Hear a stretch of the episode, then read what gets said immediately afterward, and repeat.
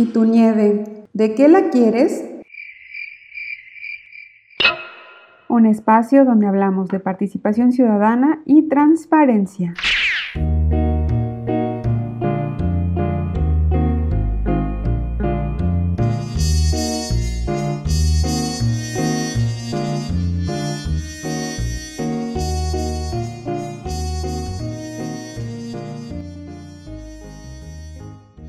Hola, soy Melia Aníbar y hoy te voy a contar una historia.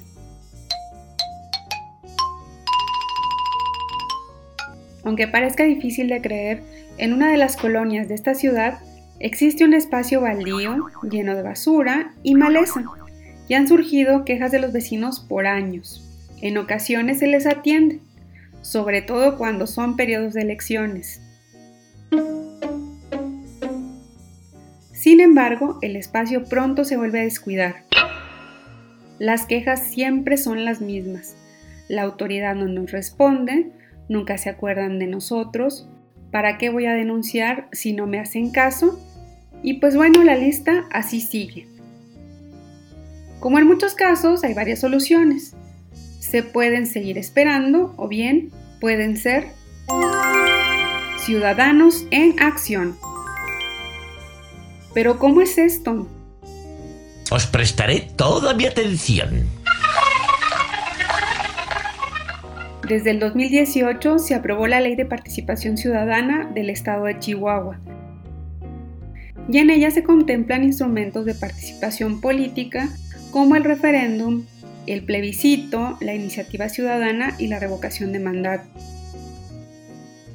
Además, también cuenta con instrumentos de participación social como son las audiencias públicas, la consulta pública, los consejos consultivos, los comités de participación, la planeación participativa, el presupuesto participativo, el cabildo abierto, las contralorías sociales, la colaboración ciudadana, los mecanismos de participación social para niñas, niños o adolescentes y cualquier otra que esté establecida en alguna ley. Por tanto, como sociedad, a través de esta ley podemos atender, impulsar y resolver problemáticas que nos aquejen, colocando en la agenda gubernamental nuestras inquietudes. ¿Cuáles pueden ser las opciones oportunas a emplear para que ese espacio desocupado y sucio pueda ser un parque o un centro comunitario? Como mencionamos, existen varias posibilidades para resolver esta incógnita. Entre las opciones a considerar está el presupuesto participativo, que es un mecanismo de gestión y participación social que permite a quienes habitan en un municipio que decidan sobre el destino de un porcentaje del presupuesto de egresos municipal de cada año a través de consultas directas que se hace a la población.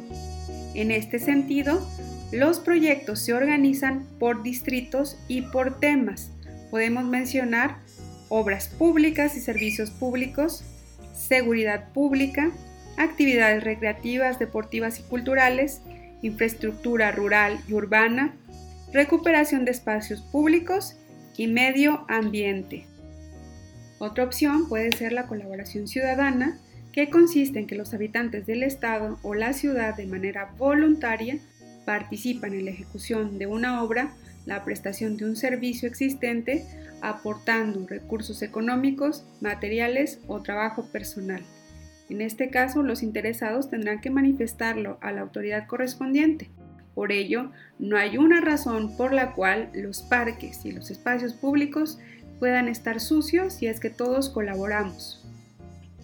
Como ciudadanos tenemos las opciones disponibles para que nuestro entorno pueda ser mejor sin la necesidad de esperar a las acciones del gobierno.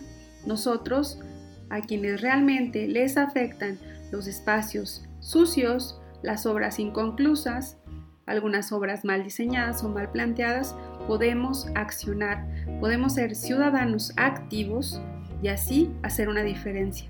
No esperemos más, participemos de manera activa, cada uno desde sus posibilidades algunos quizá proponiendo, otros diseñando y algunos siguiendo y vigilando que las obras funcionen.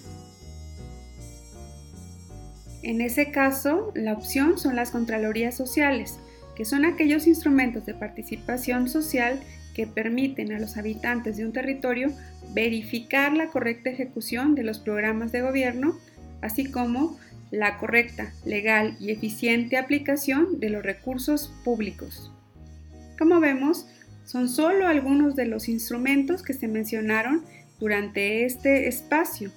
Tenemos muchas otras opciones, también desde los instrumentos políticos para vigilar la actuación adecuada de nuestras autoridades.